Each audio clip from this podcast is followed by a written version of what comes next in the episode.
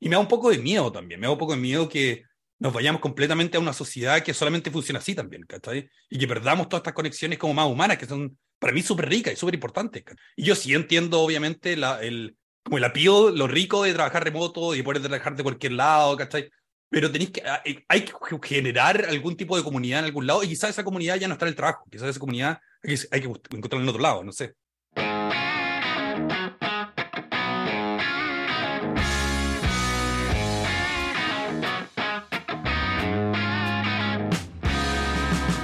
Hola, ¿cómo estás? Bienvenido a otro episodio del podcast del Net from Chile.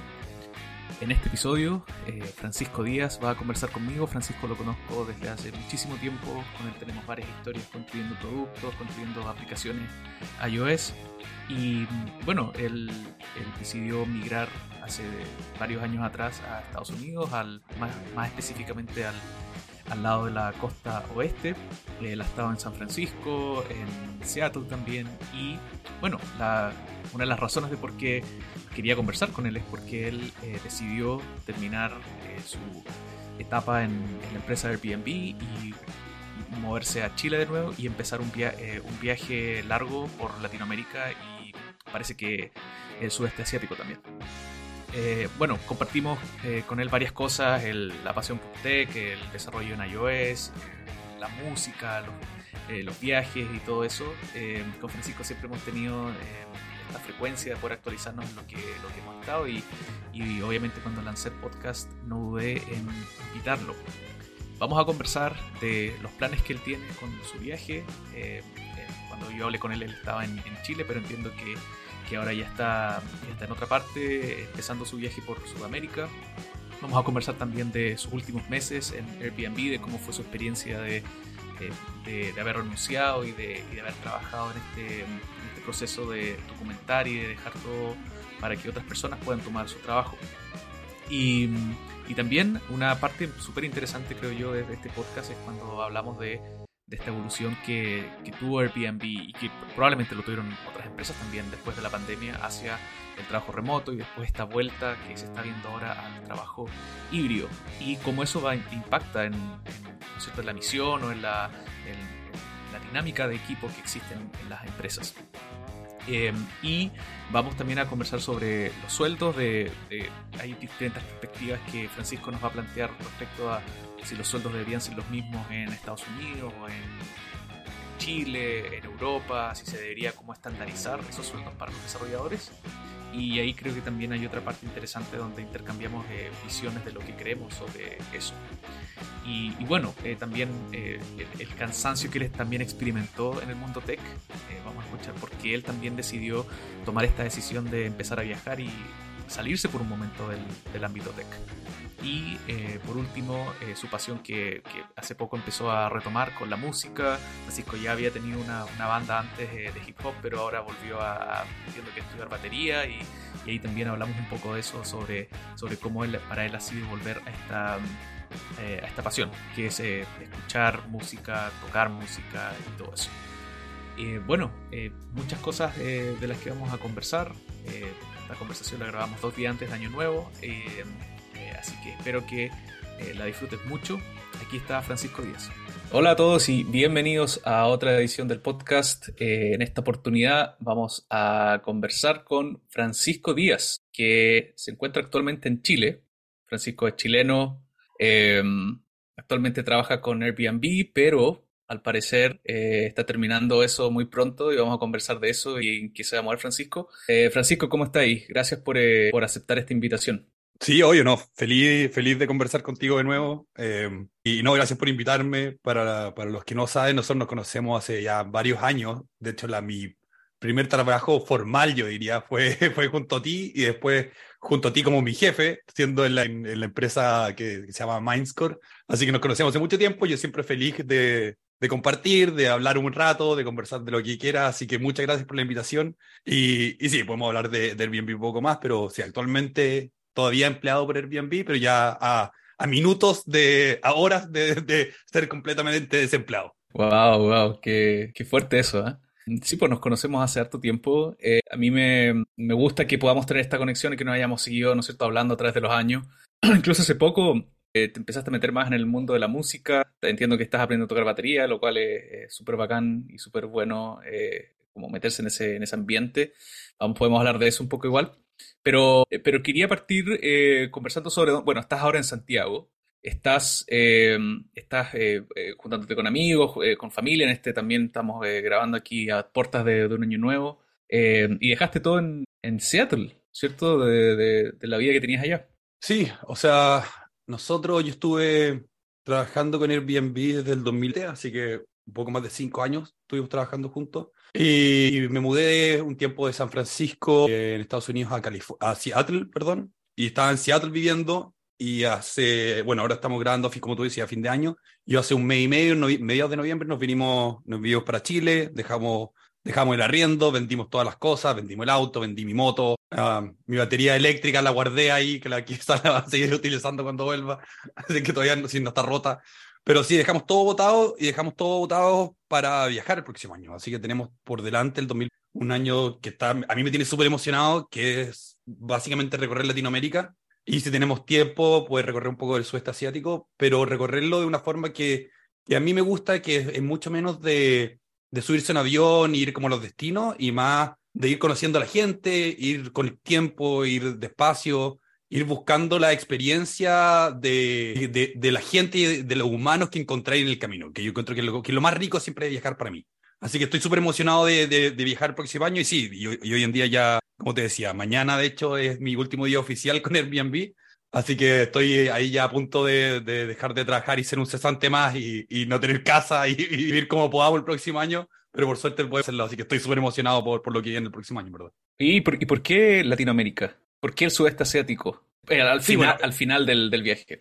Sí, eh, Latinoamérica es porque, bueno, porque como te decía, yo estuve cinco años en Estados Unidos y una de las cosas que me pasó viviendo en Estados Unidos es que me empecé a dar cuenta de todas las cosas que tenemos en común los latinos y todas las cosas con las que somos muy diferentes con, con los norteamericanos. Y particularmente con, con los norteamericanos me refiero como gringos, canadienses, etcétera, ¿no? Más con los gringos, que son los que más conozco yo. Y, y, me, y me hace falta y echo de menos la cultura latinoamericana. Echo de menos como la piel, echo de menos como estas conversaciones como más íntimas. Eh, me pasó que un, un, colega, justo ahora que yo me estoy yendo de, de mi equipo, eh, entró por reemplazo de otra persona, así que entró recién, que es de Brasil, eh, que se llama Rafael. Y Rafael entró justo cuando yo me estaba yendo. Yo ya di mi, mi, noticia de que ya me iba a ir de la empresa, así que no estoy oficialmente trabajando hoy en día, pero me tomé vacaciones antes de irme. Eh, y justo antes de yo irme de Seattle, le entró a la, a la, oficina, a, la oficina, a, mi, a mi equipo, y, y, estaba justamente en Seattle. Entonces, como que empezamos a conversar, yo le, le ayudé un poco con el onboarding, y después de todo eso, en un momento yo le digo, oye, ¿sabes qué? Yo también estoy en Seattle, vamos a la oficina un día. Y me dice, bueno, yo no puedo ir a la oficina ese día, pero por último vamos a tomar unas chelas después. Y yo como, bueno, este bueno es de los míos, ¿cachai? Inmediatamente así como vamos a tomarnos algo. Y yo como, ya, y no una cosa que pasa normalmente allá. No es una cosa como de primera que no conozcas a alguien, para mí, en mi experiencia, que te vaya a tomar una chela como primer encuentro, así que en un, en un ambiente como profesional, ¿sabes? Entonces nos fuimos a tomar una cerveza y estuvimos conversando como dos, tres horas. Y fue de inmediato una conexión de que no, no necesitábamos como hablar de muchas cosas, había como algo más. ¿sabes? Y estaba con su pareja, con su esposa y nos pusimos a conversar y de inmediato como que hubo una buena onda y nos pusimos a hablar de música, nos pusimos a hablar de fútbol, obviamente, y nos fuimos por la rama, pero sí por mucho rato, y esa conexión no me pasa muy comúnmente con, con la gente de Estados Unidos, porque siento que son como un poco más reservados, como que ponen más murallas como para, que, para entrar en su grupo más cercano. Entonces, esa cosa como cultural lo he hecho mucho de menos y eso es lo que yo siento que estoy buscando en particularmente en Latinoamérica. Después, el sudeste asiático es más por mi pareja, por Amy, que, que ella ha querido ir por muchos años al sudeste asiático y lo quiere conocer, así que es como, ese, ese es como su segundo parte del viaje, que ella en verdad quiere ir, y yo, yo también feliz por ir a su tampoco lo conozco, así que vamos, vamos también para allá. Sí, el, el, el tema que hablas es súper cierto. Eh, yo acá, bueno, también llevo harto tiempo en, en Canadá y veo las mismas características. Eh, lo que sí, quizás yo, yo como, como tú, tú sabes, yo tengo, tengo dos hijas y, y mi, mi rutina es debe ser completamente distinta a la tuya. Eh, tengo, yo tengo, alarma, tengo alarmas todos los días que, que no fallan en, en, sonar en la mañana, entonces tengo que despertarme a cierta hora, tengo que estar presente. Pero lo que sí veo es que mucho quiero expandir eso a, a migrantes en general, o sea, con, con, los migrantes especialmente que son que tienen hijos y que necesitan como esa conexión social que, eh, como dices tú, raramente se puede encontrar en, en, los, en los, nativos, entre comillas, como los, los mismos gringos o los canadienses, eh, pero sí veo de que los mismos eh, papás migrantes están buscando esa conexión social, porque ya sea para no volverte loco, para, ¿no es cierto?, tener diversidad de, tu rutina y todo eso, lo, veo, lo veo muy, muy común. Hace poco, de hecho, llegó acá cerca donde yo vivo una pareja, una pareja muy curiosa, un, ruso y una ucraniana, y lo mismo, o sea, tienen una hija de, de 11 años y, sentía que buscaban esa, esa como conexión, especialmente cuando estás llegando, o sea, cuando estás llegando te sientes solo, te sientes como un poco perdido o, no, no, no, sabes lo que, lo que pasa en esa ciudad. Entonces, sí, eh, en general los migrantes buscan un poco esa conexión. Eh, y yo creo que a ti te va a pasar mucho cuando empieces a, ir por ciudad en, allá en Latinoamérica. Sí, no, todo el rato. Y una de las cosas que a mí también me pasó, que no sé si fue un error, porque, y podemos conversar de eso también, pero yo me fui a San Francisco porque estaba un poco cansado de, la, de que toda la ciudad hable de cultura tech todo el tiempo y que todo se mueva en la ciudad a través de la tecnología. Pero una de las cosas que sí tiene buena San Francisco es que es una ciudad de, de inmigrantes, mucha gente de afuera. Entonces es una ciudad donde estas conexiones pasan más fáciles. Y a mí me pasó también que, que, hay mucho más latinos también en California que en Seattle, que está mucho más lejos, mucho más frío, no, no, no están como, como nosotros, yo creo que está más lejos para llegar. Entonces había mucha más comunidad en San Francisco. Yo cuando me mudé a Seattle encontré muchísima menos comunidad de latinos y de chilenos en particular, sobre todo. En San Francisco, de hecho, en, en, en, Oakland hay un espacio que no me puedo acordar cómo se llama, pero hay un espacio que de hecho está armado por chilenos que fueron después de la dictadura, que fueron exiliados y tiene un espacio súper lindo cultural donde hacen eventos para este, este chileno y para el 18 lo celebran ahí y ponen música y hay como toda una cosa, ¿sabes?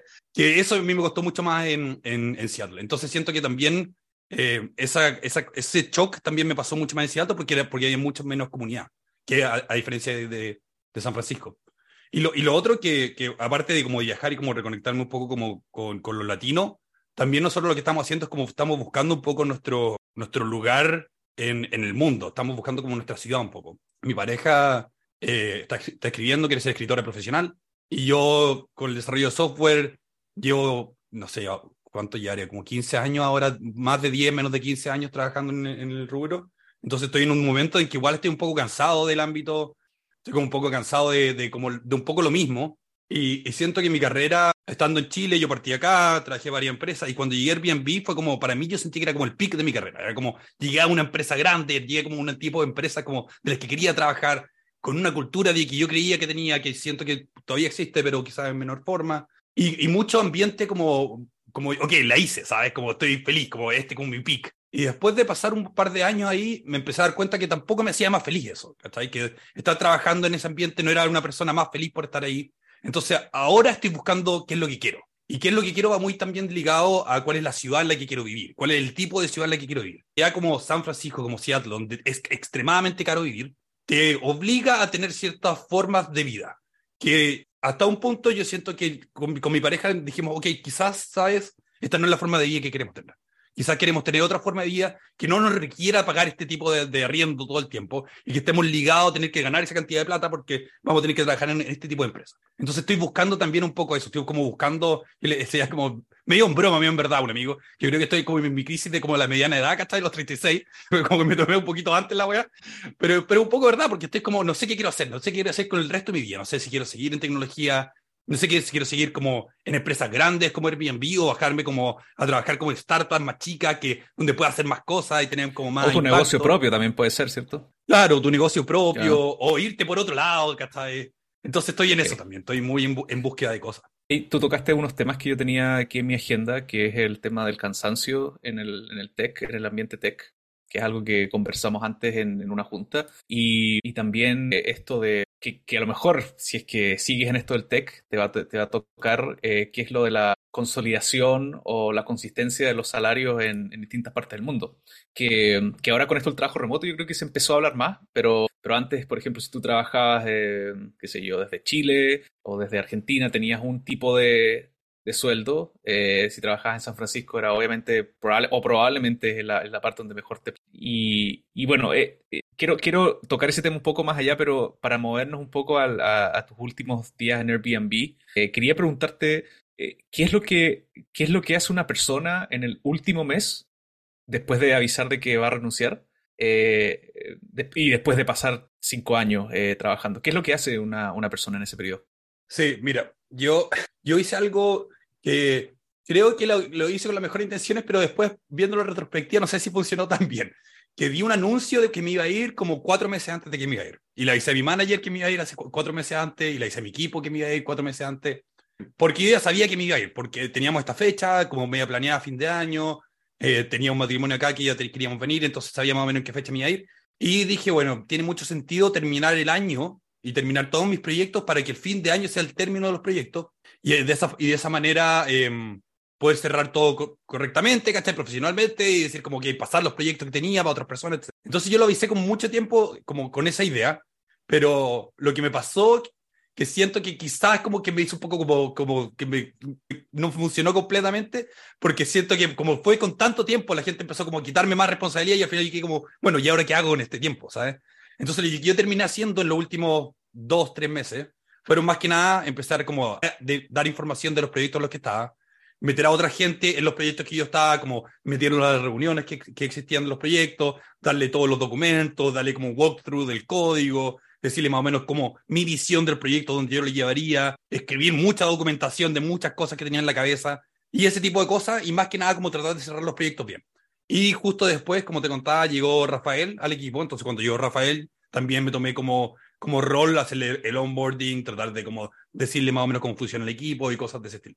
Aparte de eso, lo otro que traté de hacer un poco también es tratar de dar como feedback a mi equipo y a mi como jefe y jefe y jefe eh, de las cosas que yo sentía que no estaban funcionando muy bien en, tanto en mi equipo como en la empresa como más grande y que a mí me gustaría como que quizás cambiaran o que, que yo sentía que no, que no estaban yendo en una dirección correcta.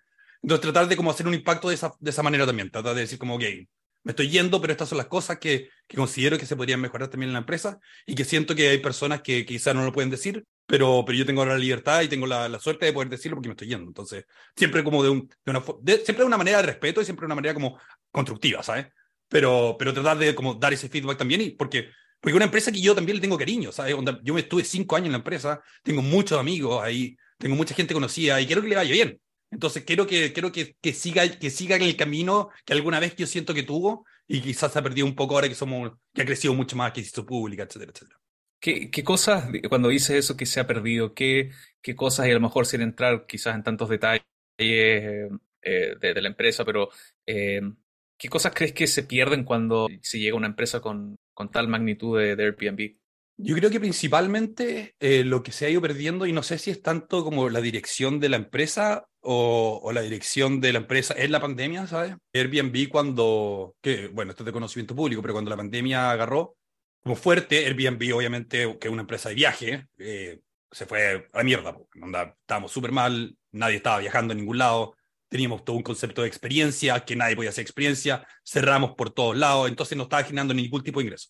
Y eso, en un momento, eh, el CEO de Airbnb, Brian Chesky, tuvo que despedir a mucha gente, despedimos casi un 20-25% creo de la fuerza eh, en Airbnb, que fue como un choque súper grande para la gente y para él también. Yo creo que, de hecho, la forma en que se despidió la gente fue una forma bastante huma humana y, muy sentida.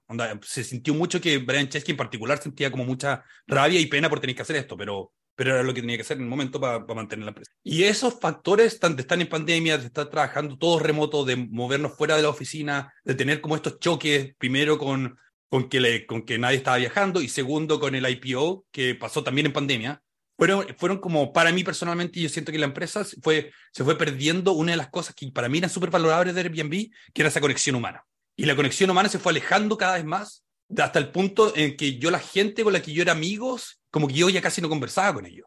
Y antes pasaba de que yo iba a la oficina y claro, los veí y te, bueno, y te, te los tomabas entre medio y te vas a tomar un café y después te vas a tomar una cerveza después.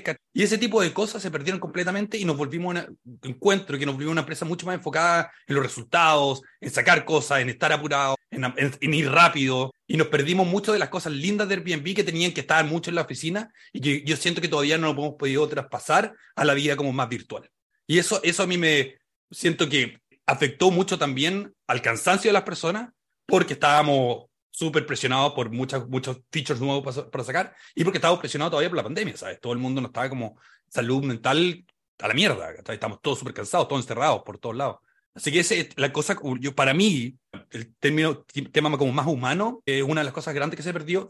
Y lo otro, como la, forma de tomar decisiones, que yo siento que antes de la pandemia quizás era un, nunca fue una, una empresa súper horizontal, pero quizás había como más poder, yo me sentía más empoderado de, hacer, tomar decisiones. Y después de la pandemia siento que con el corte de, de, de los despidos, etcétera, etcétera, y con volver a una empresa mucho más como lean, em, se empezaron a tomar decisiones mucho más como verticales, donde yo no empecé a perder el sentido de por qué estoy haciendo esto y por qué tengo que hacer esto si no estoy de acuerdo con algunas cosas y, no, y me sentí menos empoderado para poder tomar como esas decisiones. Bueno, em, el, el, el, problema creo que de la falta de, de, conversación es algo que no solo Airbnb creo que lo viví, o sea, casi todas las empresas que han tenido que irse a, a trabajo remoto es algo que, que, ¿cierto? que hace mucha falta.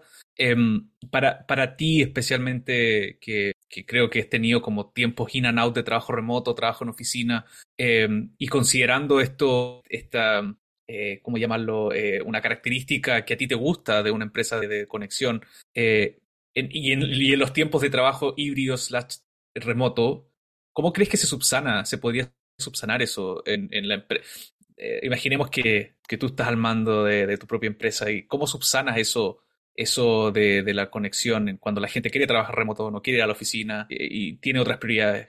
Sí, no sé, en verdad, ¿no? Porque es una pregunta difícil, porque estamos, yo siento que, estamos viviendo todavía esto, estamos viviendo y entendiendo un poco de cómo funciona el trabajo nuevo, trabajo remoto en pandemia. Porque sí, nosotros, nosotros siempre tuvimos, en mi equipo en particular, teníamos un equipo donde, por ejemplo, dos veces a la semana, yo no iba a la oficina, trabajaba de la casa, eh, gente que no estaba en San Francisco, que estaba en Los Ángeles, por ejemplo, entonces como que trabajamos con ellos totalmente remoto. Entonces teníamos procesos remotos que funcionaban muy bien antes de la pandemia, en mi equipo en particular. Entonces, cuando la pandemia pegó, mi equipo, desde el término como más técnico, de cómo funcionamos como equipo, como funcional, creo que andamos súper bien porque ya, lo, ya teníamos como métodos, teníamos procesos que eran muy asíncronos. Entonces, desde ese punto de vista, yo creo que, que quizás eso es más sencillo para mí como decir como cómo funciona más como técnicamente una empresa remota, pero el lado humano encuentro que es muy difícil. Y yo personalmente, en verdad, no sé cómo, cómo aliviar eso, porque hablar con personas en Zoom no es lo mismo. Y, por ejemplo, una de las cosas que a mí me dio, me dio mucha pena fue pasar, cuando el bici su público, pasarlo en remoto, lo pasamos en Zoom, ¿cachai? Entonces nos despertamos en la mañana y nos juntamos con mi equipo y nos pusimos todo en el Zoom y esperamos que dieran la, la campana porque van como a hacer la campana. No entiendo. Un show ahí, sí, un mini show. Hay todo un show y lo transmiten y qué sé yo. Entonces, como que es toda una cosa. Y claro, y le pasamos eso y nos tocamos las campanas y, y nos pusimos a celebrar entre nosotros y puta, cada uno tenía que, no sé, champaña y qué sé yo, pero no, no tienes abrazos, ¿cachai? No tenéis como, no tenéis como irte a una esquina y conversar un ratito con alguien, ¿cachai? Lenguaje, lenguaje corporal también. Claro, lenguaje corporal, más encima que uno, yo me llevo súper bien con mi equipo, a, lo adorable la gente de mi equipo, pero obviamente la gente de mi equipo tengo a más amigos y menos amigos, y con más amigos eran como, bueno, como la persona con la que hablaba más, me hubiera gustado como agarrarlo, ponernos a conversar un rato, irme para otro lado, ver qué otras fiestas estaban haciendo otro equipo, ir a conversar con ellos, y eso es muy difícil de replicar como remoto. Y, no, y, y, no, y yo no sé, no sé, no sé, no sé si tengo una solución para eso. No, no sé. Y me da un poco de miedo también. Me da un poco de miedo que nos vayamos completamente a una sociedad que solamente funciona así también, ¿cachai? Y que perdamos todas estas conexiones como más humanas, que son para mí súper ricas y súper importantes. Y yo sí entiendo, obviamente, la, el, como el apío, lo rico de trabajar remoto y poder trabajar de cualquier lado, ¿cachai? Pero tenéis que, ah, eh, hay que generar algún tipo de comunidad en algún lado y quizás esa comunidad ya no está en el trabajo, quizás esa comunidad hay que, hay encontrarla en otro lado, no sé. Claro. Yo me acuerdo que mm, hace como cinco meses atrás conversaba con un, con un colega mío eh, de Lululemon que eh, hablábamos como de esta, mm, porque los dos nos unimos a la empresa después de la pandemia eh, o sea, completamente remoto. Y hablábamos también de cómo esta, esta versión de, de la persona pre-pandemia que iba a la oficina, que tenía esta cultura, eh, versus la persona que a lo mejor no está tan familiarizada con la cultura o, no se metió necesariamente por la cultura y está aprendiendo eso por Zoom y por, eh, por correos, que, que es súper raro.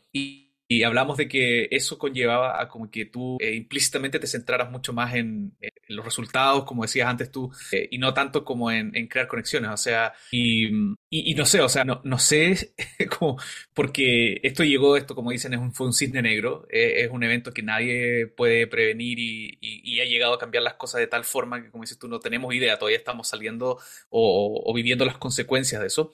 Eh, pero, pero ciertamente crea, creo este como otro tipo de, de empleado, que pese a que existen ¿no cierto? todos los, los, eh, los, webinars de cultura, los onboardings y todo eso específico, pero yo, me, yo, yo aún me siento como no tan, tan parte como, por ejemplo, veo a, otros, a otras personas que sí se sienten como mucho más, eh, que sí, como apasionados por, por la cultura y como que dices tú, yo me uní porque sabía que esa cultura era así y ahora por este, por este evento eh, tenía, que cambiar. Y, estamos como descubriendo quizá este nuevo tipo de empleado, esta, esta nueva forma de trabajar que, que a lo mejor nos va a tomar mucho tiempo más.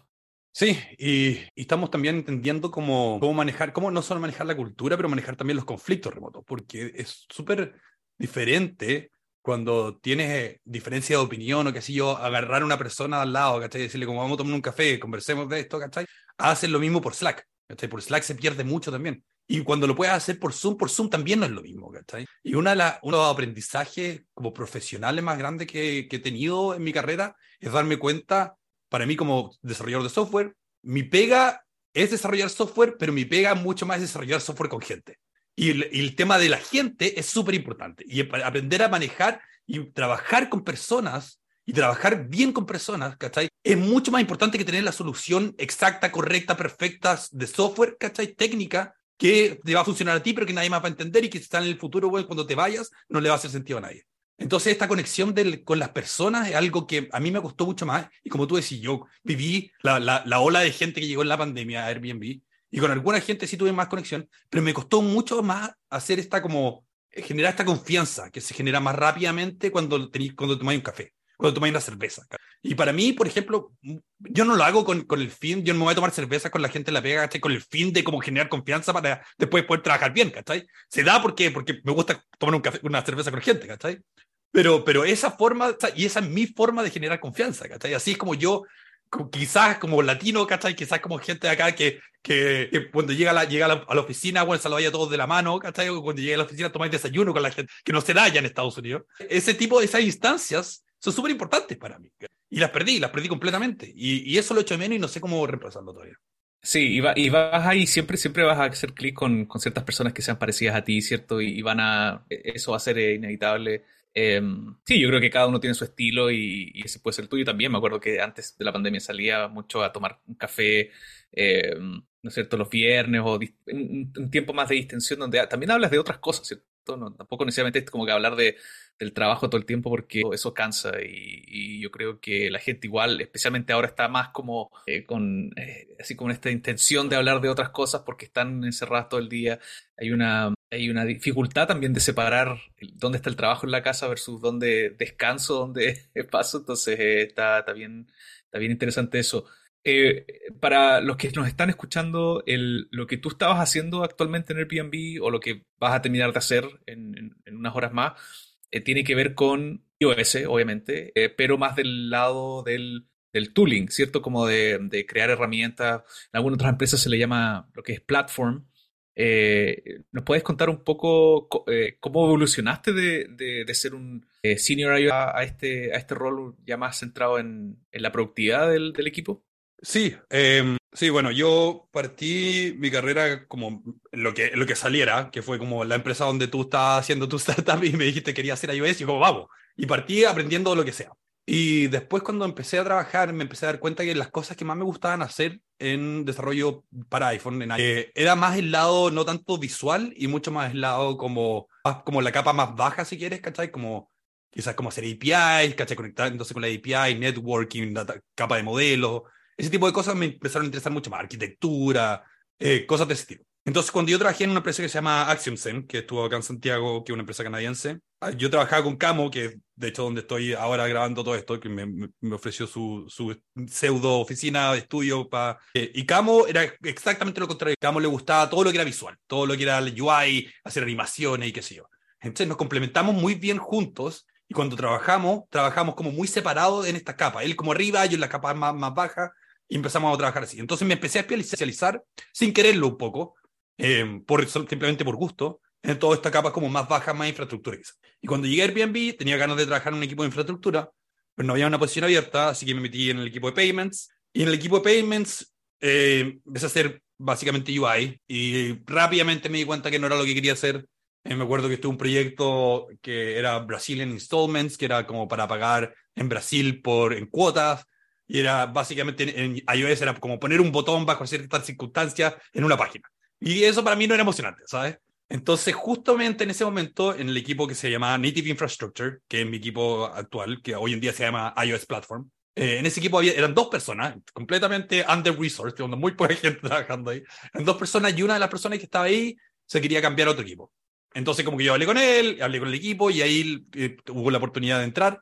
Y cuando entré caí, pero perfecto en el equipo porque era justo lo que me gustaba. Había una persona más, entonces estábamos los dos vueltos locos tratando de hacer lo que pudiéramos con, con el equipo. Y, y siento que fuimos bastante exitosos y, y fue, eh, y fue en un tiempo donde Airbnb estaba pasando de ser una empresa, yo creo quizás como mediana a ser una empresa grande grande en, en, el equipo iOS. Pasamos de ser, no sé, cuando yo entré éramos como 40 personas, 40 desarrolladores de iOS. Cuando ahora que me estoy yendo tenemos que ser cerca de 100. Entonces era un equipo que todavía era como manejable, ¿sabes? Entonces hubo todo un proceso de rearquitectura de la aplicación súper interesante que, fue como liderado por mi equipo, que pasó por dos años, dos años de rearquitectura de la aplicación mientras se desarrollaban features y un montón de cosas. Eh, y ese proceso también fue como súper interesante para mí. Y también siempre me ha gustado mucho el testing, entonces también me metí mucho con testing, con end-to-end -end test, unit test, integration test, etcétera, etcétera. Entonces me fui metiendo como cada vez más en ese ambiente, pero fue más que nada porque era lo que me apasionaba. Era, el que, era el lugar de iOS que me apasionaba mucho. Hoy en día, ahora que lo veo y estoy tan especializado en ese mundo y estoy totalmente perdido en UI, que no he hecho UI como hace cuatro años, ¿sabes? Ahora me digo, bueno, no sé si es como fue la mejor decisión profesional ahora como viéndolo para atrás. Probablemente sí, porque me digo bien en el último año, pero ahora que digo, como, bueno, si me voy a una startup, voy a tener que aprender a hacer UI completamente nuevo, porque no tengo nada de idea de cómo su UI funciona ni nada de esas cosas. Pero es, es básicamente por el, por el gusto, es básicamente porque naturalmente fue lo que me llamaba la atención, ¿sabes? Tu, tu, evolución hacia esa posición, eh, tuviste ahí, ¿no es cierto? Como me estás explicando, pasar por varios eh, trial, and, trial and error, o sea, varios experimentos en donde te diste cuenta de que algunas cosas no eran, no eran lo, lo, lo tuyo. Para alguien que quizás esté metiéndose en este mundo de, de, de iOS, ¿cuáles serían como esos los experimentos que, que, que tú le podrías sugerir a, a esa persona? Sí, yo, siempre lo que digo y, que es un poco contrario a lo que venía diciendo, y que es donde está mi pasión, pero lo que siempre le digo a la gente es como que hagan cosas, que terminen cosas, porque lo más satisfactorio cuando estás como empezando es terminar algo y verlo, y como hacer una aplicación y verlo y que funcione, más allá de como volverse loco, porque por lo menos en la comunidad iOS eh, hay mucho como foco hoy en día en la arquitectura, en testing y en otras cosas, que yo creo que está súper bien, porque es un tema que no hemos conversado por mucho tiempo en la comunidad. Pero si estás empezando, ese tipo de cosas no son tan interesantes. Yo di una charla eh, en Buenos Aires hace tres, dos, tres años, no, ya ni me acuerdo, eh, hace tres años si no me equivoco, sobre arquitectura y sobre cómo hacer esta rearquitectura que hicimos en la aplicación y empecé a como conversar cómo lo pensábamos y qué sé yo. Pero al final de la charla yo también dije, bueno, esta charla es como, es una charla que nos funciona a nosotros, porque por la escala que estamos, porque necesitamos hacer una rearquitectura, porque estos son los problemas que tenemos, pero no puedes partir como solucionando problemas que no tenéis, ¿cachai? El principal problema que tenéis cuando estáis empezando es como sacar algo, aprender a hacer algo y cagarla, ¿cachai? Y vais a encontrarte con bugs y vais a volverte loco y romperte la cabeza y cómo hago esto. Y ahí empezáis a preguntar y, te, y hay otras personas y qué sé yo. Pero para mí lo más importante, olvidándose de como arquitectura y todo esto, es sacar las cosas al principio, sacarlo, terminar cosas, hacer un proyecto, terminar ese proyecto, pero y esto que te llame la atención, que te gusten, ¿cachai? Porque para mí es, mucho, de, mucho de pasión, a mí me encanta como el craft de software engineering, ¿sabes? Como la artesanía de desarrollar y cómo pensar las cosas y cómo pensar cómo hacerlas mejor. Pero eso solamente lo puedes ver cuando sabes, cuando ves los problemas que se presentan, cuando empiezas a hacer, que el típico caso en, en iOS, cuando que el MVC, que todo le dice como masters, cuando empiezas a verlo porque empiezas a generar estos controladores que son gigantes, que hacen millones de cosas, ahí dices como, ok, ahora, ahora no puedo escalar, no puedo mover nada porque está todo metido en la mismo. Pero la única forma de que te, des cuenta que es un problema es teniendo el problema primero, ¿sabes? Entonces, como sobreoptimizar al principio por arquitectura y por, y por testabilidad y todo eso, cuando estás empezando, vas a perder, el, no, no, es perder el tiempo, pero es, es, es, pensar en problemas que no estás entendiendo cuál, por qué son problemas en este momento, ¿cachai? Claro, pero eh, es totalmente válido, lo, lo entiendo, es para los que están empezando, lo que creo que es el tip. Pero si tú, por ejemplo, ahora hicieras de ser una aplicación iOS, ¿qué, qué cosas considerarías eh, esenciales? Ya veo de que quizás el patrón de, arquitectura no tanto, eh, o, quizás empe empezarías con MVC de nuevo o harías, usarías otro patrón. Eh, bueno, creo que, depende, mucho de la empresa, ¿sabes? De la empresa y del proyecto que estés haciendo, ¿cachai? Entonces, yo, yo me he alejado, creo, un poco de como estos como totalitarismo de, arquitectura, ¿cachai? De como decir como sí. o Viper o eh, MVVM son la forma de hacer las cosas. Porque siento que cada problema tiene diferentes soluciones. Y es bueno tener como bases y aprender de por qué son estas bases. Pero para mí lo interesante es como aprender los fundamentos de por qué necesitas hacer estas cosas. ¿Por qué necesitas todo esto diferentes como módulos y como pequeñas cosas? Entonces lo vais viendo mientras lo estás haciendo. Entonces, si una aplicación que es, por ejemplo, no sé, una aplicación para una startup que está tratando de levantar plata y es como su primera aplicación y la quieren rápido, sí, en VC, ¿cachai? Y lo hacéis rápido y lo termináis rápido, pensando lo que quizá una puede ser desechable, o lo otro que puede ser como que en VC, pero de una forma que no sea tan complejo en algún momento dividirlo.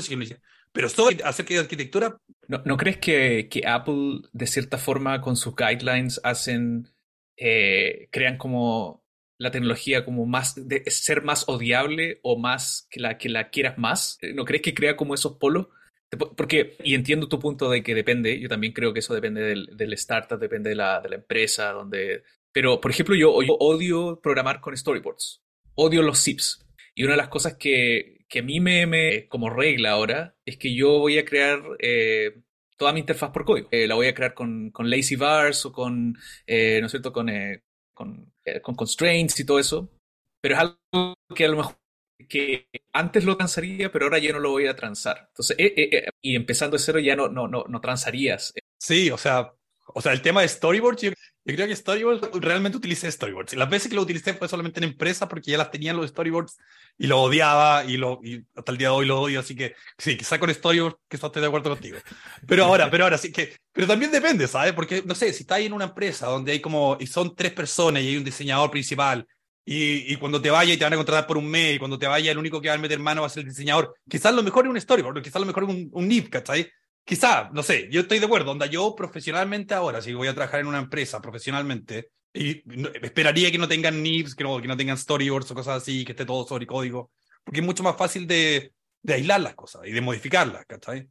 Pero, pero no sé, si tú, de nuevo, si estuviera empezando algo nuevo, quizás para, para algo rápido, que voy a estar muy, muy poco tiempo trabajando en eso y tratar de dejárselo de una, una forma que puedan seguir como avanzando por un tiempo, quizás un storyboard, no sé, ¿cachai? Siento que no estoy, no estoy, siento que no estoy negado a nada. No estoy como así muy dogmático en ni una de estas cosas. Pero estoy de acuerdo contigo que probablemente no sería mi primera como consideración.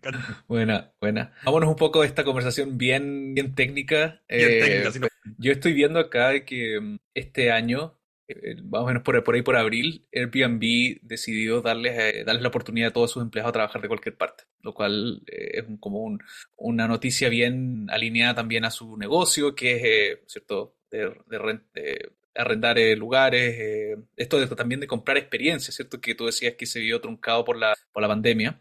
Em, y, bueno, ahí había algún, algún par de detalles que hablaban sobre el, el sueldo que se le paga a las personas, eh, que se iba a mantener, ¿cierto? constante, independiente de donde tú estés. Pero, pero esto pasa en Airbnb o pasa en las empresas grandes. Al revés de lo que a lo mejor todavía sigue siendo como la vieja escuela de esto del, del pagar salario, que es, eh, tú trabajas en Chile y puedes tener el mismo título o la misma experiencia o incluso más que una contraparte en Estados Unidos, una contraparte en Alemania, donde se pagan mejores sueldos. ¿Qué, pensáis sobre, sobre eso? Porque eh, también hay contraargumentos, eh, ¿cierto?, para, para justificar eso, esos sueldos, ¿cierto? ¿Qué, qué pensáis de eso de, de, de, estos, de los, que los salarios sean consistentes en cualquier parte del mundo?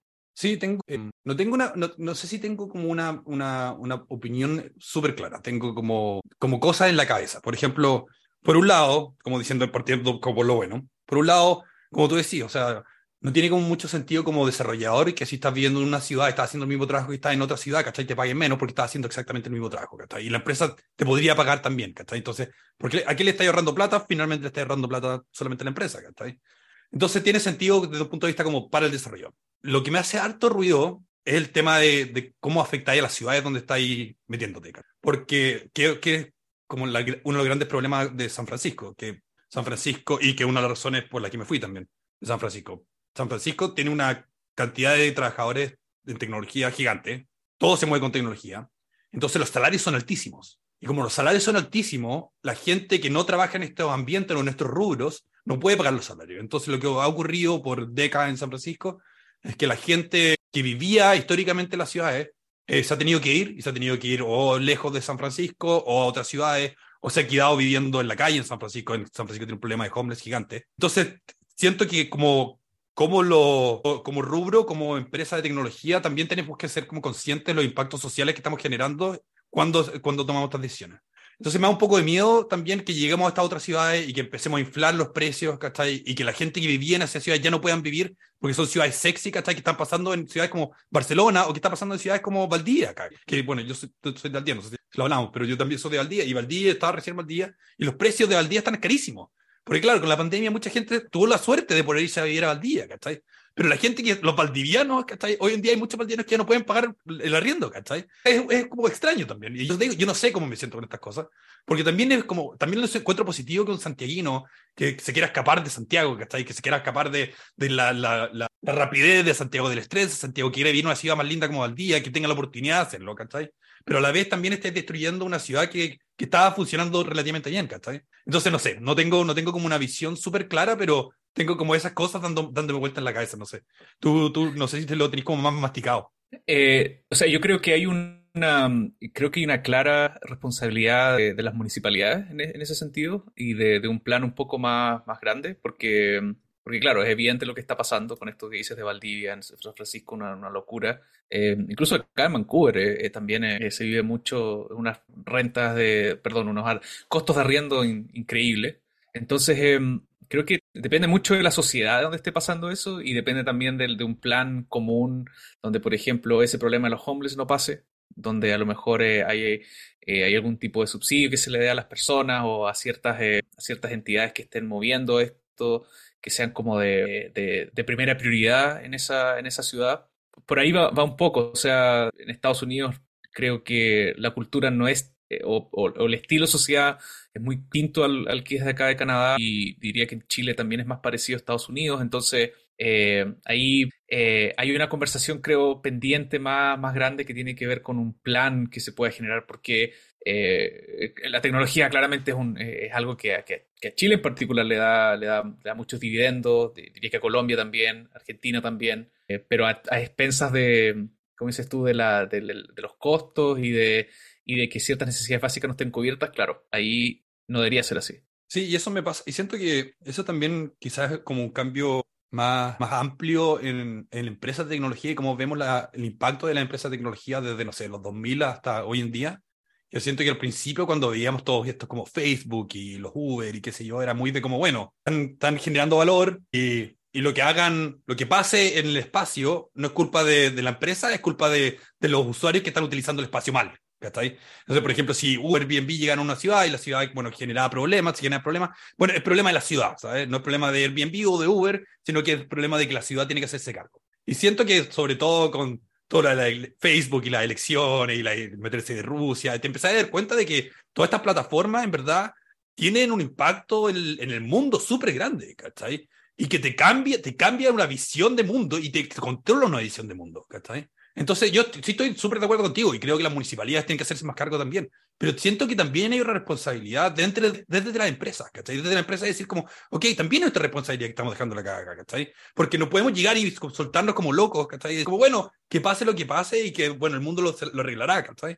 Porque siento que también ya nos hemos dado cuenta que como empresas grandes, ¿cachai? Tenéis mucho poder y tenéis mucho poder para cambiar el mundo de muchas formas diferentes y, y ese poder siento que tiene que venir con una responsabilidad también de adentro, ¿cachai?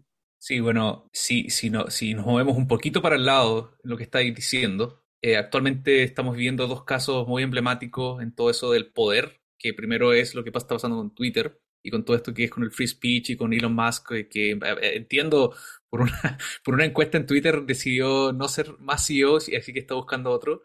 Quiero volver al caso de Twitter en, en un momento, pero el otro mm. caso es el de Byte que es esta empresa eh, o esta fila americana de TikTok en Estados Unidos que está, generando muchísimas alarmas con lo que tiene que ver con el manejo de la información, incluso el eh, que ha infiltrándose en, empresas a, sacar información.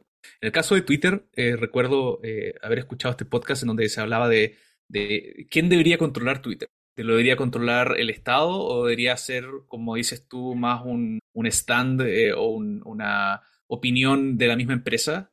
Eh, y de verdad que las cosas se ven bien pesimistas si es que nos ponemos a pensar en todo eso, porque esa discusión es, muy complicada, especialmente en Estados Unidos, donde tienes 50 estados y cada estado puede, puede determinar como quiera lo que, lo, que, lo que se define como free speech. Em, y, ahí es donde me empieza a dar un poco de miedo, ¿cierto? Como todas estas cosas que, que, a mí, yo, yo ya estoy cerca de mis 40 años, yo ya, ya como de aquí para arriba cualquier cosa es como es como, nunca lo esperé que, que, pasara, ¿cierto? Es como, no sé si te pasa eso como con la inteligencia artificial, con, con todo esto de los metaversos, es como, cualquier cosa para arriba es como, voy a estar sorprendido, ¿cierto? Quizás para mi hija, para mi hija no va a ser así. Em, pero, pero, pero constantemente me eh, veo como este, este panorama que existe de, de, que puede llevar a cosas muy, muy malas que sucedan en el mundo. Eh, y como dices tú, como, con estas empresas, con el manejo de información, con el, eh, con esta eh, modificación a lo mejor algunas veces de la opinión de lo que pasa en el mundo,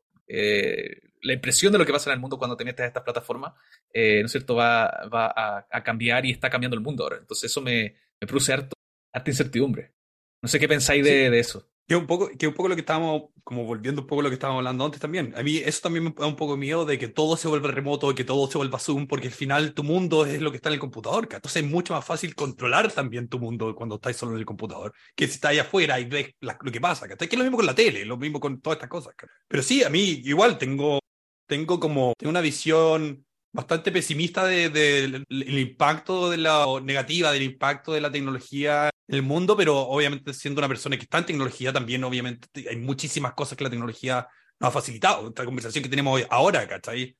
Pero, pero sí, siento que, siento que cuando empezamos eh, como este boom después de la web 2.0 y qué sé yo, eh, de que todo, todo era bueno y Facebook era para conectar las personas y todo es como, como de conexión y como mucho discurso de marketing y que te sientas bien. Como que yo siento que yo por lo menos me lo creí y siento que como ya no la creímos mucho al principio y hoy en día estamos viendo lo que pasa cuando le damos mucha confianza a empresas que tienen mucho poder para, para manejar las noticias y el contenido que, que, que tú vivías. Entonces siento que hoy en día estamos, de nuevo, estamos tratando de, entender cómo manejamos esto y cómo, cómo, cómo paramos y manejamos y controlamos un poco la libertad excesiva que le dimos a las empresas para manejarse y, volverse locas y hacer lo que quieran. Entonces siento que estamos en un momento importante como sociedad para decir cuál es, lo que, cómo seguimos con esto, cómo seguimos manejando esta empresa, cómo vamos a controlar esto. Y eso va de la mano de de cómo, cómo manejáis los datos, quiénes son los dueños de los datos, etcétera, etcétera. Y hay un montón de cosas. Y también, también lo que te decía antes, como que las empresas también se hagan responsables, no solo como, como diciendo, nosotros nos ponemos ahí, somos una, una herramienta, sino que hacerse cargo también del impacto que estáis, que estáis haciendo. Pero, pero no sé, yo, como tú, me da un poco de miedo como en el futuro lo que venga, por, por, por la dirección en la que vamos, ¿cachai? Y, y estando dentro de empresas grandes también te das cuenta de que siendo individuo es difícil cambiar estas cosas, ¿cachai? Eres un número más de miles de personas, ¿cachai? Y con mucha gente que tiene muy buenas intenciones, y estoy seguro que en Facebook también mucha gente que tiene muchas muy buenas intenciones, ¿cachai? Y que hacer un bien en el mundo. Pero al final no, no tenés tanto poder cuando eres un empleado más dentro de una empresa así, ¿cachai? Entonces es difícil. Y, ahí ya te puedes meter con todo un tema político, de cómo cambiar la sociedad y qué sé yo, ¿cachai? Pero, pero obviamente no, no, es mi expertise tampoco, ¿cachai? Bueno, eh, entiendo que, mm, no sé cómo será en Estados Unidos, pero eh, hay algunas empresas que, mm, que, que, bueno, o sea, eh, dependiendo de su cultura, hay empresas que uno ve la página web o, lee todo lo que está pasando como de Facebook y yo nunca trabajaría en esa empresa por, por todas las malas prácticas y, no sé, obviamente, como dices tú, hay, hay hay buenas personas y, cierto, hacen cosas buenas, o sea, que tengan una plataforma que conecte gente está súper bien. Pero, pero hay ciertas empresas que, claro, uno ve la cultura y dice, no, yo no trabajaría en esta empresa. Y, eh, uy, se me fue el hilo de la pregunta. Se me fue el hilo de lo que iba a decir. Pero sí, pues, hay, hay, muchas, hay muchas empresas, sobre todo con escándalos y cosas así, que, que tú decís, sí, bueno, yo ahí, ahí no me metería mucho, ¿cachai? Y yo, yo me metí a Airbnb porque yo sí considero que dentro de todo, dentro de la empresa grande, Airbnb sí tiene como valores que, están alineados con mis valores. Así que por eso yo me metí, por eso como que traté de, de hacer cambios también de adentro. Pero, pero sí, pero al, final del día son todas empresas, son todas empresas grandes, que funcionan como una empresa grande, qué sé yo. Claro, claro. El, punto al que quería ir era respecto a, cómo la cultura también eh, puede llevar a tener estos programas como que afecten a la, a la comunidad aquí en Canadá existe un término en donde las empresas como que tienen esa oportunidad donde los individuos puedan conectarse con, con eh, entidades de la, de la, sociedad, de la comunidad, y, que, parte del tiempo donde trabajan puedan dedicarse, dedicarse a eso. No sé si existe eso. Airbnb tenía eso. Airbnb teníamos, eh, tenemos como tiempo para hacer como voluntariado. Eh, no me acuerdo exactamente cuánto es. Creo que son, si no me equivoco, son dos horas a la semana, tres horas a la semana para hacer voluntariado. Entonces, dentro de tu trabajo, sacas dos y te tomas dos o tres horas y vas a hacer voluntariado. Entonces, yo hice voluntariado como en un como refugio de perros, ¿cachai? Que estaba cerca de la oficina, entonces iba en las mañanas y después me iba para allá. Eh, no sé si eso pasa más en otras empresas, pero sé por lo menos que en Airbnb sí existía esa oportunidad, pero era, una, era mucho menos desde como el gobierno federal o del Estado, era más de la, de la Airbnb mismo que quería hacer esto porque era como algo de la cultura interna. Claro, bueno, bacán. Oye, movámonos a, a, un, hablar del futuro, pero de, un futuro más positivo. Eh, ¿Qué parece? Tu futuro. Hablábamos esto antes de, de, esta también razón de por qué te saliste, que es como este cansancio también de, de lo tech, y me imagino que el, el, tamaño de una empresa así también uno se da cuenta de que, como hablamos, no, no se puede cambiar eh, las cosas tan rápido, eh, pero también hay un tema de cansancio con, con, estar haciendo lo mismo, o la tecnología en general, o sea, como decías antes, tú llevas, no sé cuántos, 12, 13, 14 años en la industria y, y, y, esto es algo que no alcanzamos a conversar tanto la vez pasada, pero yo te decía que yo también me sentía así, eh, como que uno empieza a mirar otras cosas que no tengan que ver con la tecnología. entonces te quería preguntar como qué es lo que tú estás viendo o cómo, cómo ves, porque me imagino que vas a tener un periodo de viajar y de a lo mejor de, de, conocer, pero va a llegar en algún punto en donde va a tener que decir, tengo que hacer algo ahora, no, sé, para generar lucas o para mantener mi, mi mente activa, cualquier cosa. Eh, ¿Qué es lo que estás viendo ahora, como después de pasar todo este tiempo en tech y a lo mejor otros intereses que tengas? Sí, esa es como la, la, gran pregunta que tengo ahora y que no sé si la voy a poder responder porque digo, no sé, desde la universidad que, y de antes, que lo único que he hecho como profesionalmente de alguna forma es con computadores, ¿cachai? Y en tecnología. Entonces, es lo que sé hacer. Y es la cosa que sé hacer bien, creo. Entonces, busco como, ok, ¿qué otra cosa me gustaría hacer? ¿Qué otra cosa me apasionan? Y hay varias cosas que me apasionan, pero que no lo sé si tienen la capacidad de como buscar un rubro como profesional en ellas. Que una es, por ejemplo, la cerveza, que me, me encanta la cerveza, me encanta tomar cerveza, me encantan los bares, me gusta como el ambiente de bar, ¿cachai? Me gusta ciertos estilos de bares. Con Camo hemos, hemos soñado muchas veces así, de decir como, si tenemos un bar, ¿cómo sería? Y lo hemos dibujado y qué sé yo. Y también es como, quizás de nuevo, como crisis de mediana edad, ¿sabes? Que, que quería tener un bar. Y lo otro que también yo creo que crisis de mediana edad es que la música a mí me encanta. Y la música me ha encantado toda mi vida. Cuando era más chico en el colegio, tenía, estaba obsesionado con el hip hop escuchaba mucho, escuchaba exclusivamente hip hop cuando era chico, porque uno se pone como medio dogmático para las cosas. Entonces solo escuchaba hip hop cuando, cuando era chico y tenía una banda de hip hop también. Teníamos cantaba con un de mis mejores amigos, Jaime Tuvimos una banda, cantábamos, eh, hicimos un disco y qué sé yo, eh, que no lo compró nadie, pero lo, lo sacamos nosotros mismos, toda artesa. Y, y eso, esa como eh, pasión por la música, eh, la he tenido siempre, pero creo que desde, que me, desde los tiempos más profesionales, eh, desde que me puse a trabajar más constantemente, la música se ha como, se volvió como una cosa que tenía como más atrás. Entonces escuchaba música, pero escuchaba música cuando estaba trabajando, ¿cachai? O escuchaba música cuando estaba haciendo otra cosa. Y una de las cosas que me pasó, que, me pasaron varias cosas ricas en, en, la pandemia, aparte de otras cosas bastante malas, pero enfocándonos en las cosas buenas. las cosas ricas que me pasaron en la pandemia es que nos compramos un tocadisco, mi polola me regaló un tocadisco, de hecho, y empecé a comprar discos de nuevo. Y una de las cosas que yo echaba de menos sin haberme dado cuenta era sentarme a escuchar música era sentarme a poner un disco, sentarme y no hacer nada más que escuchar el disco y ponerle atención a lo que está sonando. Y esa pasión por la música como que me volvió de la nada. Y de ahí empecé como por locuras, entre con mi terapia, hablando con mi terapeuta, con mi psicólogo, empezamos como a darme cuenta que había como una falta de expresión creativa que tenía como, como guardada, que quería, quería explorar. Y de ahí me, empecé a tocar batería y estoy tocando batería hace, nada, hace tres, cuatro meses, hace muy poco. Eh, pero estoy obsesionado con la batería. Estoy vuelto loco con la batería y también me emociona. Y estoy casi todos los días, casi todos los días, tocando como dos, tres horas, ¿sabes? Y cuando puedo, porque ahora, bueno, ahora no tengo acceso a una batería. Entonces, al día fui a un espacio que se llama Perro Negro, que tienen ahí, que voy a tocar. Acá en Santiago hay otro espacio y te cobran, no sé, cinco lucas la hora. Entonces he aprovechado esos espacios para poder ir y, y a practicar un poco. Pero de nuevo, es algo que me apasiona y que me vuelve loco en estos momentos. Pero llevo tres meses y no creo que haya, que no creo que vaya por ahí el camino profesional. En un año no voy a estar como lo suficientemente calificado para poder ganar plata por ese lado, pero es algo que en este momento me tiene como vuelto loco. Entonces digo, no sé, no sé por dónde voy a ir, pero quizá hay algo con la música, quizá hay como una explosión por ahí, que quizás con, quizás con la tecnología, con la música puede haber algo interesante, o quizás con la tecnología, con la cerveza puede haber algo interesante. Son cosas que me, o el cine también me apasiona harto, el sonido en general me apasiona harto son cosas que por ahí como que me llaman mucha atención, pero, pero no lo sé, no, no, sé qué, no sé cómo vamos a terminar después de, de, este año viajando, y creo que este año viajando también es un poco eso, un poco como buscar cuál es lo, qué es lo siguiente.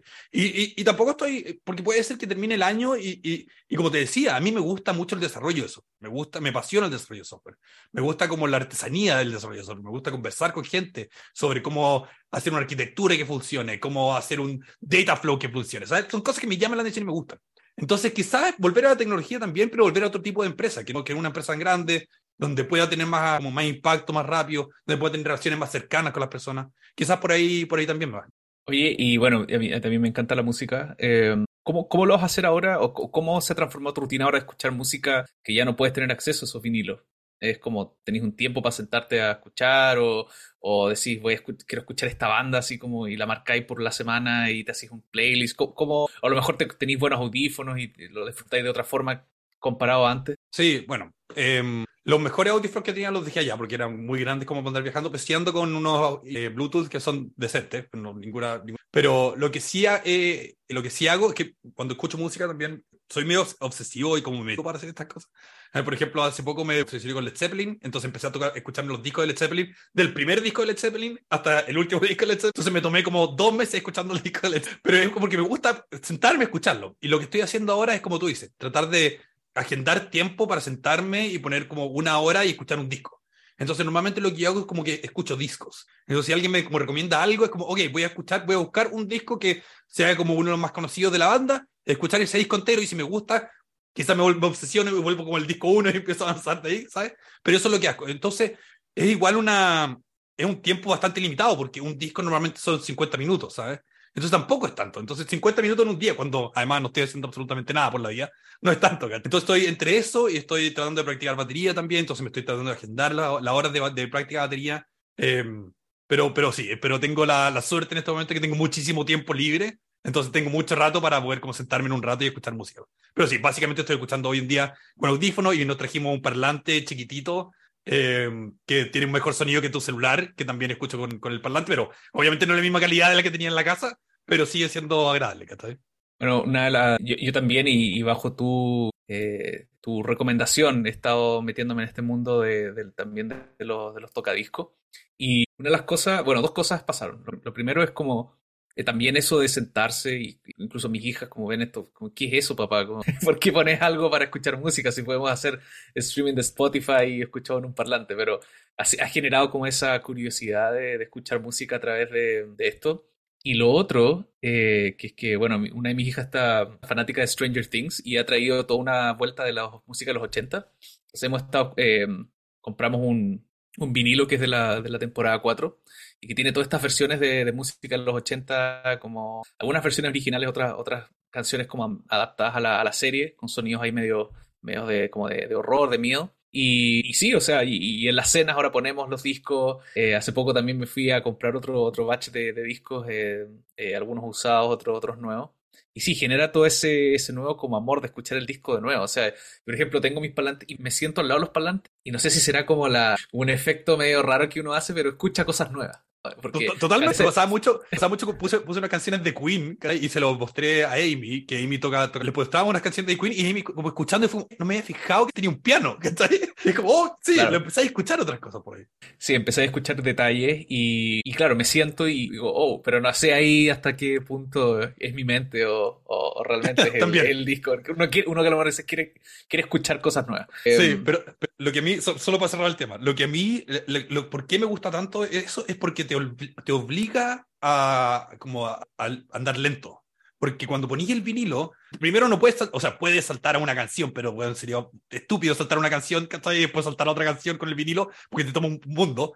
Entonces te obliga a sentarte y después el, primer lado son, no sé, 20 minutos y te obliga a pararte de nuevo y darlo vuelta y tener... Entonces es, es, toda una cosa de, igual estar obligado a tener que estar parado ahí y tener que tomarte el tiempo. Sí, y, esta es una, una, pelea que he tenido también con harta gente que es como, no sé si conoces esa gente que dice, no, yo no me, no me, gusta escuchar discos, me gusta escuchar canciones y no me sé el nombre de las canciones, no me sé el nombre de los discos.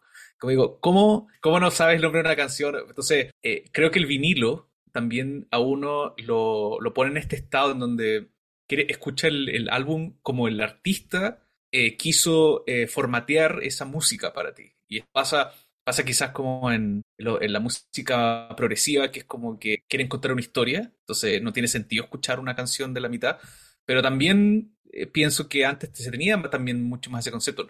No sé ahora o si, si todavía se sigue con eso en la música más moderna, eh, o si los artistas todavía tienen esa intención, pero, pero, pero sí, o sea, para mí, cuando, cuando, cuando uno entiende un poco más de música, entiende de que los músicos ponen el orden de las canciones de, eh, de, cierta forma para disfrutar el, el concepto entero de un, de un, álbum. Y eso, y eso con un vinilo lo, se, puede, se puede lograr mejor. Sí, totalmente. Y, y esto como de estar saltando como de single a single a single a single, igual pierde un poco la profundidad del artista, porque cuando escuchas un disco entero, y, y, y, esto ya es una locura, pero yo también tengo todos los discos de Foo Fighters, entonces de repente me pongo a escuchar los discos de Foo Fighters en orden, y cuando escucháis en orden, te das cuenta también el crecimiento musical de los weones, que es súper interesante. Entonces empezáis como a darte cuenta, claro, y aquí están las weas son diferentes, ¿cachai? O cambió, cambió el batero, ¿cachai? Empezáis a entender. Y entonces como el crecimiento musical y cómo va cambiando la banda con los años también es una wea que a mí me, emociona y me interesa un montón, ¿cachai? Sobre todo la banda que me gusta mucho. Sí, sí, a, ti creo que te gustan mucho los Foo Fighters, eh, ahora estás eh, metiendo con Led Zeppelin, entonces estás yendo, el jazz también creo que te, te gusta. Es que como me metí con la batería, estoy como yéndome por bateros y recomendaciones de batería. Y es la forma en que, en que descubro como diferentes, como arte, por ejemplo, películas o música, es a través de la gente que me encanta y empezar a obsesionarme con la gente que me encanta y después empiezo a ver cuáles son las influencias de las personas que me encantan. Y ahí, a través de esa influencia, en todo un mundo y ahí no termináis nunca.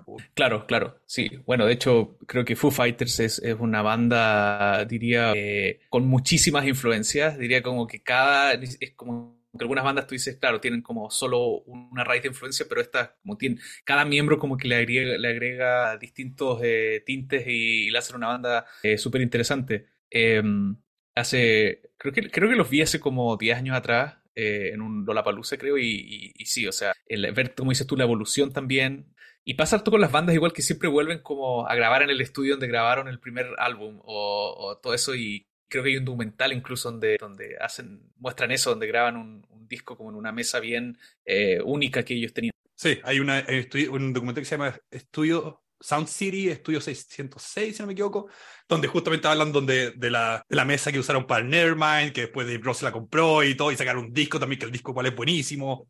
Pero sí, el tema de la influencia y el tema de darte cuenta de como, por ejemplo, no sé, grupos como Taylor Hawkins, ¿cachai? Que tú decís como, bueno, estaba de Police, y tú dices como, ¿qué? De Police a mí no, no lo tenía en mi radar tanto, así. Y empiezo a escuchar de Police como, de Police es súper bueno, ¿cachai? Son como cosas que yo no, no tenía en mi radar, ¿cachai? Escuchar de Police, ¿cachai? Y después empecé a darte cuenta y es como, bueno, son súper buenos, ¿cachai? Entonces, para mí también es una, como, expansión musical, porque como te decía, cuando era más chico, estaba muy obsesionado con el hip hop y estaba muy cerrado al hip hop, entonces todo era hip hop y nunca me salí de ese ámbito y después empecé a salir un poco más como al punk, que también me gusta mucho.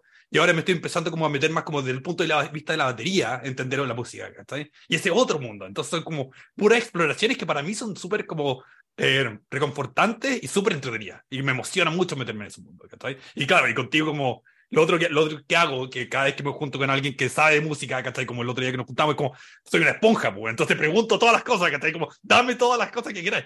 Que, que es otra cosa que yo echo de menos que, que, es súper como agradable para mí del mundo de la música, echo de menos en la informática, que, y no sé si en toda la informática, pero mucho en la informática hay que muchos egos. Hay muchos egos, hay mucho como de guardarte tu conocimiento para guardártelo tú y que el resto no lo tenga, y como yo quiero ser el buen capo, y, y, como, y hay muy poco de como, bueno, te admiro, hay muy poca de como que de, decirle a las personas como, sabes que eres un, un buen bacán. Y en la música me ha pasado que encuentro mucho de eso, mucho de artistas que yo encuentro que son geniales, que hay una historia, por ejemplo, de um, Taylor Hawkins que va a...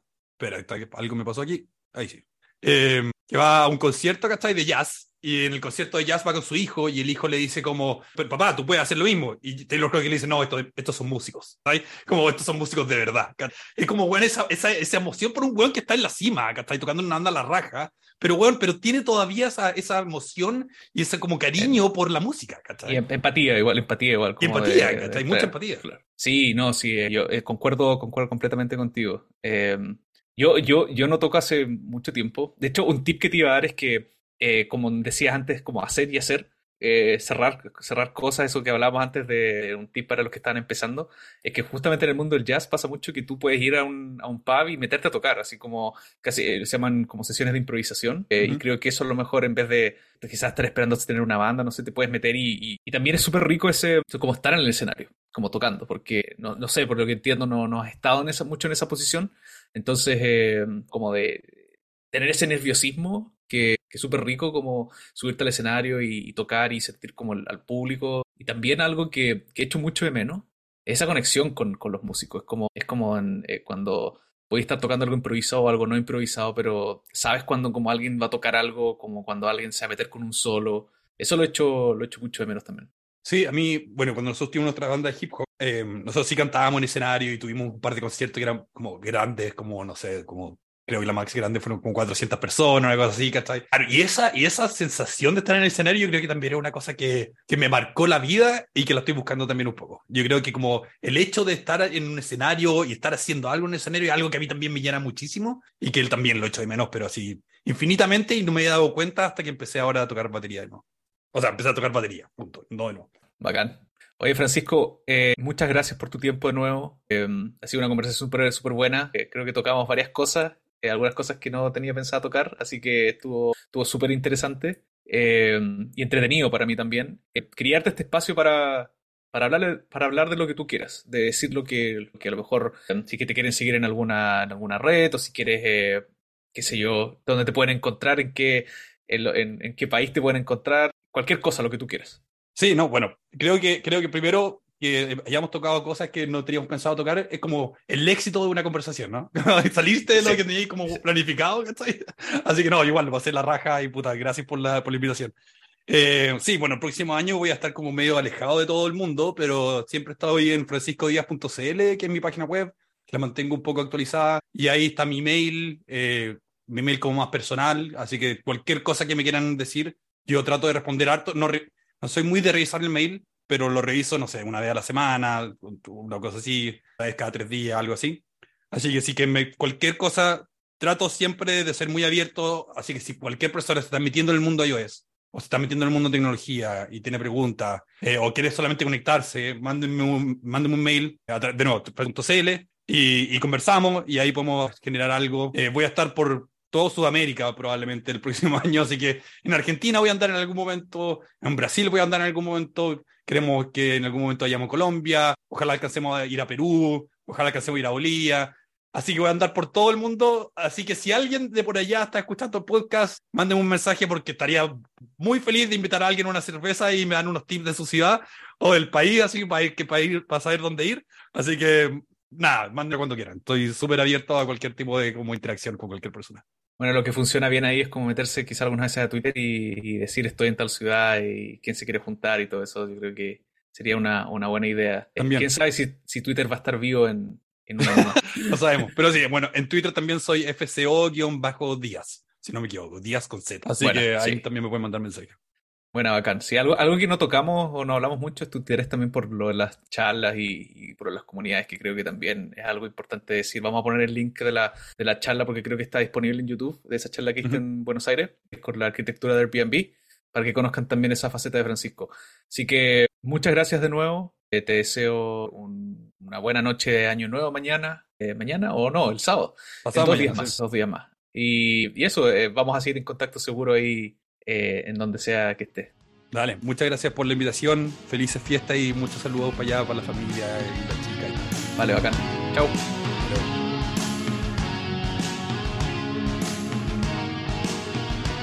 Gracias nuevamente por escuchar este episodio. Este podcast es mi proyecto personal que financio con mi tiempo y pasión por aprender y conectar con otras personas. Si alguna cosa te hizo sentido o si alguna frase te hizo actuar para empezar o terminar algún proyecto personal o de tu trabajo, te sugiero por favor hacer una de las siguientes acciones. Comparte este episodio con un amigo. Seguro vas a pensar en alguien que pueda estar buscando también ayuda o conocimiento sobre algún tema que hablamos acá.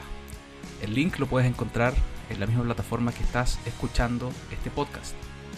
La otra acción es que dejes por favor un review o comentario en Spotify, iTunes o cualquier app que estés usando. Mientras más comentarios tenga este podcast, más me va a ayudar para llegar a más gente y me va a seguir motivando para hacer más episodios como este. Muchas gracias.